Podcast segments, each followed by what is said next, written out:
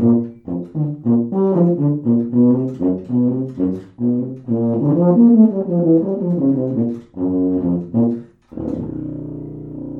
und Landtag. Die launigen und selbstkritischen Betrachtungen des Abgeordneten Hans Urban. Heute abgefahren. Ja, servus. Wir sind heute in der Coburgerei bei der Tanja Brunhuber, die Geschäftsführerin von äh, Destination to Market, eine Tourismusagentur, die sich um den Tourismus kümmert, in allen Lagen, in allen Richtungen.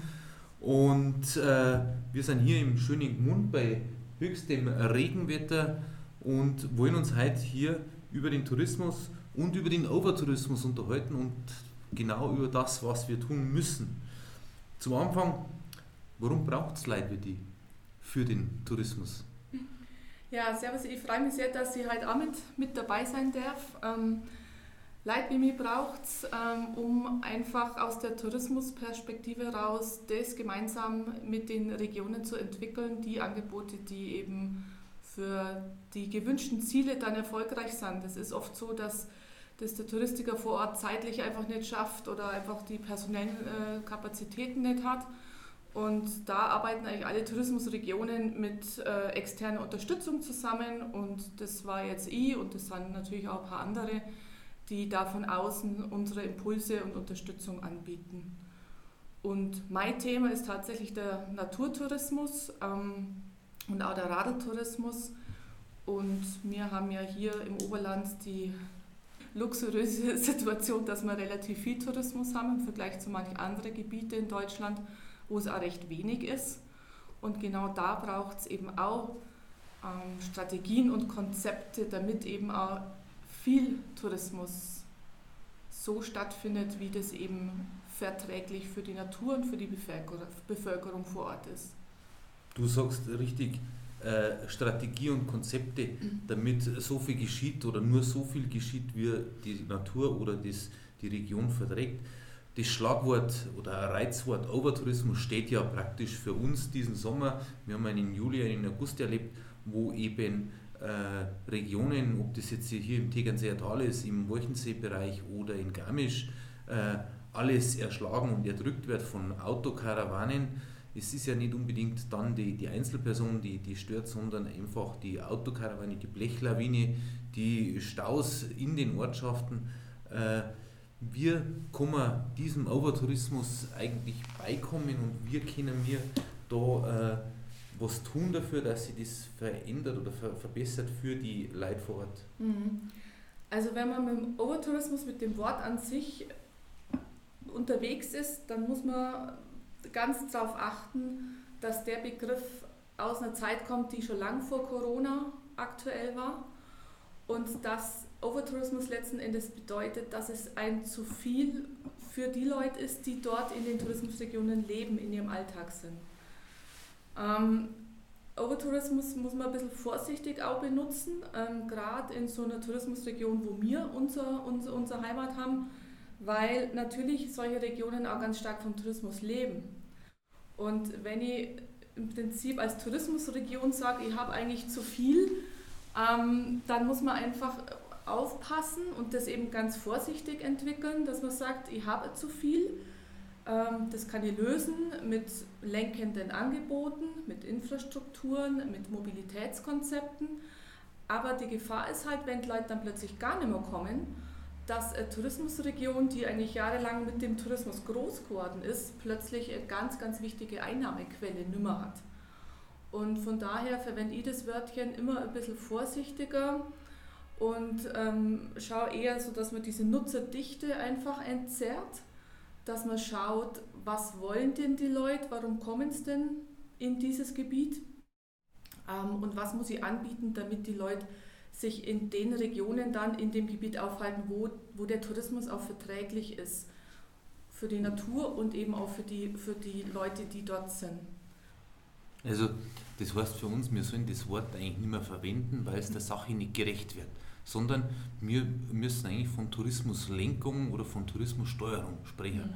Mhm. Und äh, natürlich sind das die verstopften Straßen, die äh, genervten Wanderer und aggressiven Radler unter Umständen und äh, gestresste äh, Ranger in die, in die Gebiete. Aber du sagst ganz richtig, oder wenn ich das verfolge, Angebote schaffen statt Verbote. Mhm. Die Mobilität wird ein großer Faktor sein in dem Ganzen, oder? Wie äh, siehst du das? Hat sich da in, in unsere Breiten äh, schon was entwickelt in diese Richtung oder müssen wir noch reagieren? Braucht es da einfach nochmal einen Push, was die Mobilität angeht eigentlich? Ja, also die Mobilität, das sieht man jetzt gerade an der Situation mit dem Weichensee ganz klar. Die Leute kommen mit dem eigenen Auto gern. Jetzt kann man natürlich sagen, wegen Corona fahren Leute lieber mit dem eigenen Auto, weil sie sich sicherer fühlen in ihrer kleinen Kapsel im Auto drin. Aber es war vorher ja auch schon so. Und ähm, ich beobachte das einfach seit vielen Jahren. Ähm, wenn die Leute hierher kommen mit dem Auto und ich aber eigentlich das gar nicht mehr so gern haben will und eigentlich lieber naturverträgliche Anreise an, entwickeln möchte, anbieten möchte, dann muss man natürlich schon schauen, was ist sozusagen der Ausgangspunkt von denen Leuten, wo kommen die wirklich her und wie gut ist die Verkehrsanbindung im Moment mit öffentlichen Verkehrsmitteln. Jetzt haben wir natürlich in der Zeitung auch Bilder gesehen von Bahnhöfen äh, von Kochel, die auch überfüllt waren. Das heißt, jetzt mit dem Abstand mit Corona war das auch schon wieder schwierig, weil der Bahnhof, der war rappelvoll, die Leute sind fast ins, Gleis gefallen. Also das muss man sich genau anschauen und überregional, gemeinschaftlich überlegen, wie kann so, eine, so ein Mobilitätskonzept im Großraum, im Oberland, in der Metropolregion München ausschauen, damit eben das ganzheitlich mit allen beteiligten Regionen stattfinden kann. Beim Thema Tourismuslenkung, da stimme ich dir auch zu. Ähm, Overtourism vielleicht eher nicht mehr so, sondern eher so diese Lenkung. Und eine Lenkung, die kann ja auch ganz, ganz positiv sein. Also ich kann ja die Leute auch lenken Richtung Wirtshaus und Wertschöpfung und nicht immer bloß raus aus dem Naturschutzgebiet. Also schon auch, aber Lenkung heißt ja auch im Positiven, dass sie Wertschöpfung erzielen, dass es der Region dann dadurch besser geht. Das ist ja da in Regionen der Fall, wo Tourismus noch nicht stark ist da werden Leute ganz gezielt mit Angeboten hingelenkt, damit dort wirtschaftlicher Effekt entsteht. Und ähm, wenn man sich die Mobilität jetzt anschaut, wie möchte ich sie lenken, was kann passieren, muss ich halt auch schauen, wo kann ich sie hinlenken, wo vielleicht weniger los ist. Und das wäre in der Tat aus meiner Sicht oberlandweit zu begreifen, zu bearbeiten. Also nicht nur, dass man innerhalb von einem Tourismusgebiet sagt, da und da sollen es hin, sondern wirklich ja, regionenübergreifend schauen, wie können wir zusammenarbeiten, dass eben der gesamte Tourismus ganzheitlich in unserer Region so stattfindet, wie sich alle wohlfühlen. Es freut mich natürlich, wenn du mir recht gibst oder du mir zustimmst, weil ich als äh, Nichtwissender im Vergleich zu dir äh, habe ja da bestimmt nicht äh, die, den Erfahrungsschatz. Aber es freut mich, wenn ich in einem Punkt natürlich Zustimmung erfahre. Du sagst das vollkommen richtig, wir müssen das viel größer denken Metropolregion München. Ja, genau, da kommt der Naherholungssuchende her aus der Metropolregion München und den gilt es zu verteilen. Wie du sagst, äh, eine Lenkung durchführen, attraktive Angebote schaffen, aber auch für äh, den Urlauber, der mehrere Tage oder Wochen dann hier ist, gibt es ja auch attraktive, zeitgemäße Angebote mhm. zum Schaffen. Wir äh, erleben das ja in einigen äh, Dörfern oder Gemeinden, wo dann eben attraktive oder zeitgemäße äh, Hotels zum Beispiel gebaut werden, die ja ein Publikum äh, ansprechen, das einfach diesen Aktivurlaub, den Natururlaub genießen will. Das wird die richtige äh, Reaktion sein, um äh, dem Ganzen beizukommen, um eben hier Attraktivitätssteigerung durchzuführen oder mhm. zu erreichen. Ähm, bei bei dieser Verteilung ist es immer ganz interessant, wenn man schaut, ähm, wie kann ich denn den Gast überhaupt erreichen, damit ich ihn lenke. Im Moment ähm, ist ja hier ähm, von der Alpenregion Tegernsee-Schliersee eine gute Idee, eben ähm, ins Laufen kommen mit einer App, die ähm, jetzt eben auch regionenübergreifend schon gut angenommen wird, wo man sagt, Mensch, da kann man nachschauen, wo ist viel los und wo ist vielleicht ein bisschen weniger los. Ähm, die Digitalisierung spielt da eine ganz große Rolle bei diesen Lenkungsmaßnahmen. Ähm, wenn ich schaue, dass der Gast digital schon bevor er eigentlich diese Entscheidung getroffen hat, dass er losfährt, wenn ich schaue, dass ich den da schon erreiche, mit den Informationen, die dann an dem Tag genau die passenden sind zu der Uhrzeit und er daraufhin dann die Entscheidung trifft, jetzt fahre ich da und dahin und das in zwei Stunden, wenn er aus München raus ist, dann immer noch so ist, dann habe ich viel erreicht. Aber ich spreche immer von der digitalen Reise ins Analoge, wenn du den Naturtourismus hast. Also du bist digital unterwegs, du lässt dich navigieren, aber das, was du eigentlich suchst, ist ja du selber als Person wieder draußen in der Natur zu sein, analog. Handy vielleicht einmal weg, Ruhe, Entspannung. Und da muss das gut zusammenspielen, wenn du in der Digitalisierung viel machst, Gas gibst und da können alle Tourismusregionen weltweit noch fitter werden, dass du auch ein Angebot vor Ort dann hast, ein analoges Angebot, eine Infrastruktur, wo die denn dann sich überhaupt hinleiten lassen können. Also der fährt mit dem Navi los oder mit dem Handy und dann muss er aber auch dort sein dürfen und sein können genau in diesem verträglichen Rahmen mit Naturschutz und lokaler Bevölkerung. Also wir haben auf der einen Seite die Aufgabe, die Digitalisierung da voranzubringen, dass man wirklich kreativ den Personen, die, die Personen, die einfach die Erholung suchen oder das Erlebnis suchen, da volle Informationen kriegen über eine sehr einfache Plattform und wahrscheinlich sollte ja praktisch so eine App auch Zusatzinformationen liefern, wo das Restaurant ist oder die äh, Gaststätte, wo ich tanken kann oder wo die Elektroladesäule ist in dem Bereich. Oder ganz einfach, wo fährt der MVV zu welcher Zeit, in was am Takt. Also es braucht da wahrscheinlich eine sehr breit aufgestellte, vernetzte App, mhm. äh, um das Ganze beizukommen. Mhm. Aber du betreibst dann praktisch mit deiner Branche oder mit deiner Aufgabe das Storytelling. Mhm. Also was die Leute haben wollen, was die Leute bieten können. Mhm. Auf der anderen Seite also dieses Naturerlebnis dann auch visuell äh, wahrzunehmen. Das ist deine Aufgabe, das herauszuarbeiten, was passiert jetzt hier im Tegernseer oder im Isertal mhm. äh, und das eben marktfähig zu machen dass man ihm die wesentlichen, die Hauptfaktoren oder die, das Haupterlebnis herausarbeitet und eben den Leid zur Verfügung steht. Mhm. Ja, also dieses Storytelling, das ist ja im Prinzip dann schon die Vermarktung. Ja, also davor brauchst du ein funktionierendes Produkt und damit das Produkt funktioniert, musst du davor dir genau überlegen, welche Zielgruppe soll es eigentlich benutzen oder konsumieren. Und wenn das dann soweit ist, also das ist eigentlich unsere Hauptaufgabe, ähm, gerade beim Thema Radeln, Mountainbike-Tourismus, dass wir eben vor Ort schauen, was gibt es für Möglichkeiten, ein Angebot zu entwickeln, was genau diese Ziele von den Tourismusregionen erfüllt. Ob das jetzt die Lenkung ist oder eine Wertschöpfung oder manche wollen auch ein besseres Image oder sich positionieren. Und dann schaust du gemeinschaftlich, und das ist auch ganz, ganz wichtig, dass du alle ja, Interessensgruppen mit reinnimmst, Stakeholder-Management, so auf, auf Fachwort, ähm, die Grundstücksbesitzer und so weiter, alle miteinander gemeinschaftlich das, das Thema bearbeitest, Wissen auch vermittelst zwischen den einzelnen Akteuren. Und dann hast du sozusagen dieses ideale Angebot und dann fangst du an so, und wie können wir es denn inszenieren? Die Touristiker sprechen immer von einer ja, Inszenierung eines Erlebnisraums, weil das, der Gast sucht ja ein Erlebnis in seiner Freizeit. Der will sich entspannen, in der Natur sein oder irgendwas machen. Das ist für den ein Erlebnis. Der will was Gutes essen.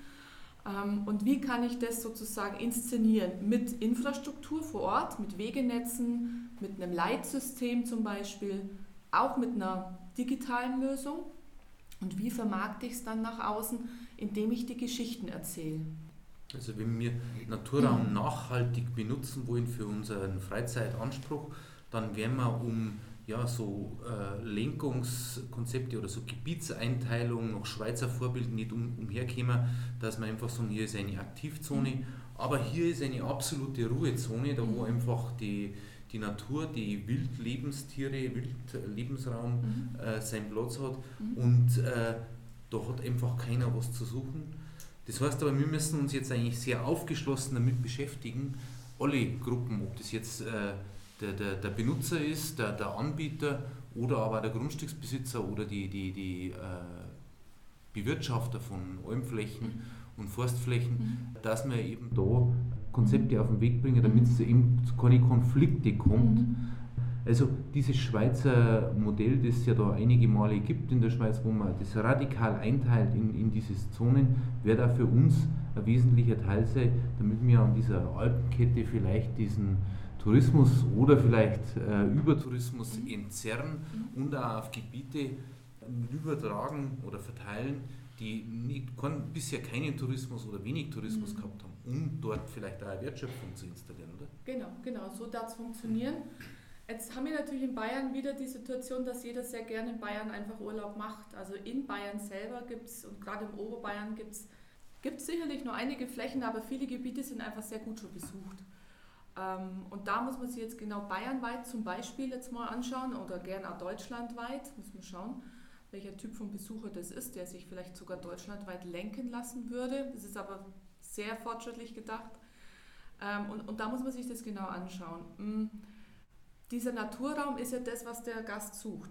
Schöne Vorstellung, wenn jeder in Urlaub fährt, du hast unberührte Natur, ähm, du kannst dich da in der Natur sozusagen in Ruhe auf, aufhalten. Es ist ruhig, es ist stark, ähm, die Leute sind nett, das Essen ist gut. Also da ist Bayern schon oftmals ziemlich treffend. Ähm, und das sucht der. Und wenn ich jetzt sage, ich habe eventuell Zonen, ob das das Schweizer Modell ist oder die Neuseeländer zum Beispiel haben das auch so gemacht. Die haben eben auch mit dem Forst dort ähm, für ein Mountainbike-Zentrum eine Einigung erzielt, wo sie gesagt haben, in dem Bereich vom Wald ist Mountainbike und zwar so, wie es sein soll, wie eben die Leute es wollen.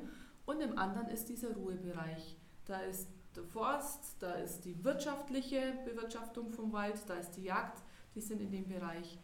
Und interessanterweise ist aber so, dass die Einnahmen in Neuseeland jetzt an diesem Mountainbike-Zentrum unerwartet hoch sind. Ja? Also die haben ein Modell gefunden mit Eintrittsgeldern, Nutzungsgebühren, muss man hier in Deutschland schauen, mit dem Betretungsrecht, ob man da in Diskussion gehen kann, wenn sowas kommerziell betrieben wird in einem bestimmten Teil.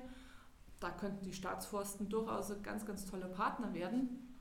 Ähm, ob man denn in der Art so ein Modell aufstellt, dass eben diese Beruhigung vom Wald stattfindet und gleichzeitig aber dieser Wunsch nach diesem Naturraum der Leute, ähm, dem dann auch entsprochen wird. Mhm. Äh, ja gut, das Neuseeländer Modell habe ich jetzt gar nicht kennt, da komme ich selten hin. Aber du hast äh, von dem Grundstücksbesitzer Staatsforsten gesprochen. Ergibt sich für die Staatsforsten da vielleicht ein neues Geschäftsfeld, dass sie einfach Freizeit, Freizeitnutzung, Freizeitmöglichkeit zukünftig verkaufen, indem dass sie Bike Trails oder Bike Parks oder eben die ganz normale äh, Forststraße zur Verfügung stellen und diese auch instand halten, aber eben da unter Umständen dann von einer Tourismusregion äh, Gelder generieren kann, denn Medienberichten zufolge wirst du auch mitgekriegt haben, die Staatsforsten haben natürlich derzeit bei dem, bei dem Holzpreisverfall auch Schwierigkeiten, mhm. äh, wirtschaftlich zu arbeiten. Kann Tourismus eben für die Staatsforsten ein weiteres Geschäftsfeld sein? Also ich jetzt als Tourismusberaterin würde sagen, ja, sofern das gemeinschaftlich entwickelt ist und in, in dem Rahmen, wo es verträglich ist für das spezielle Gebiet.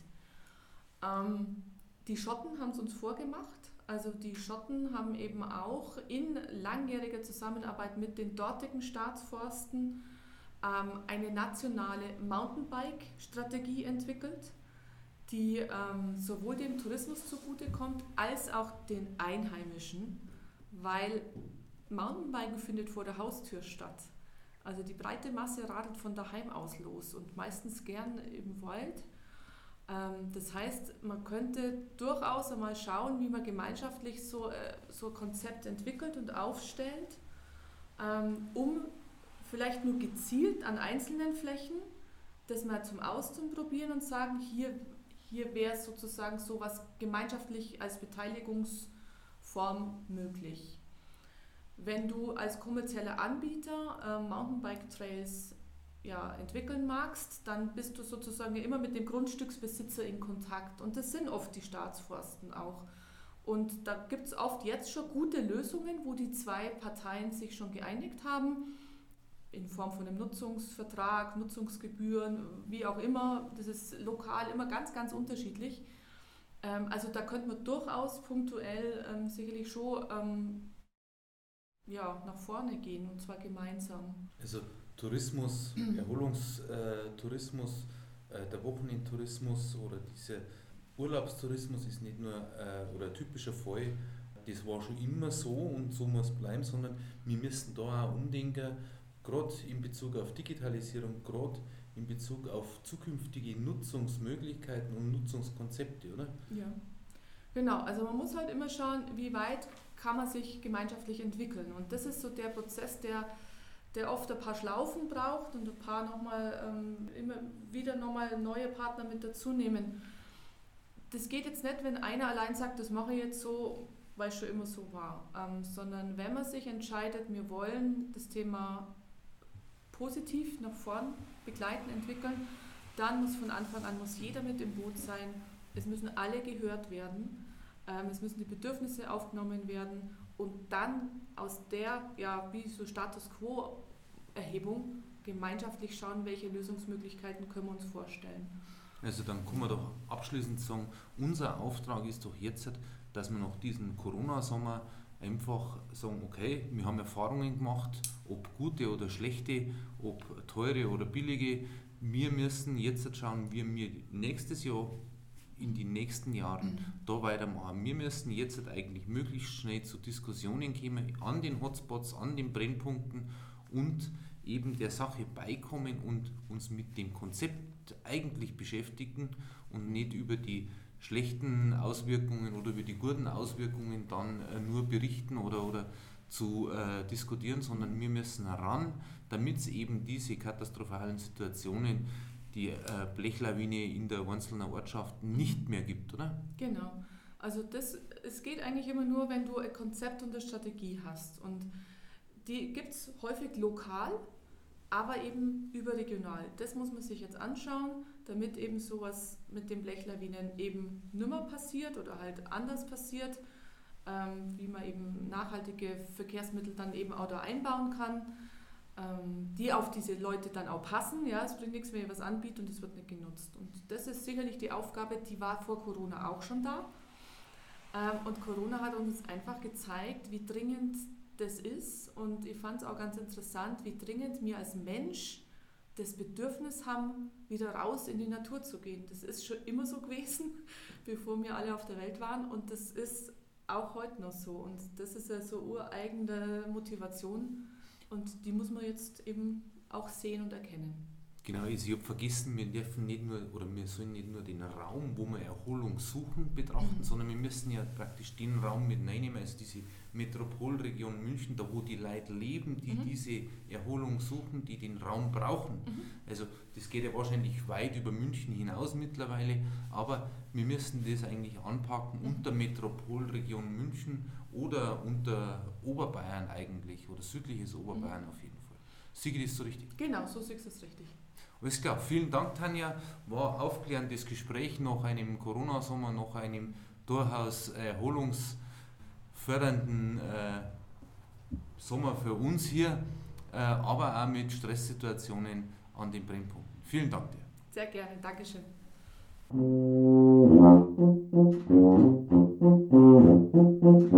Thank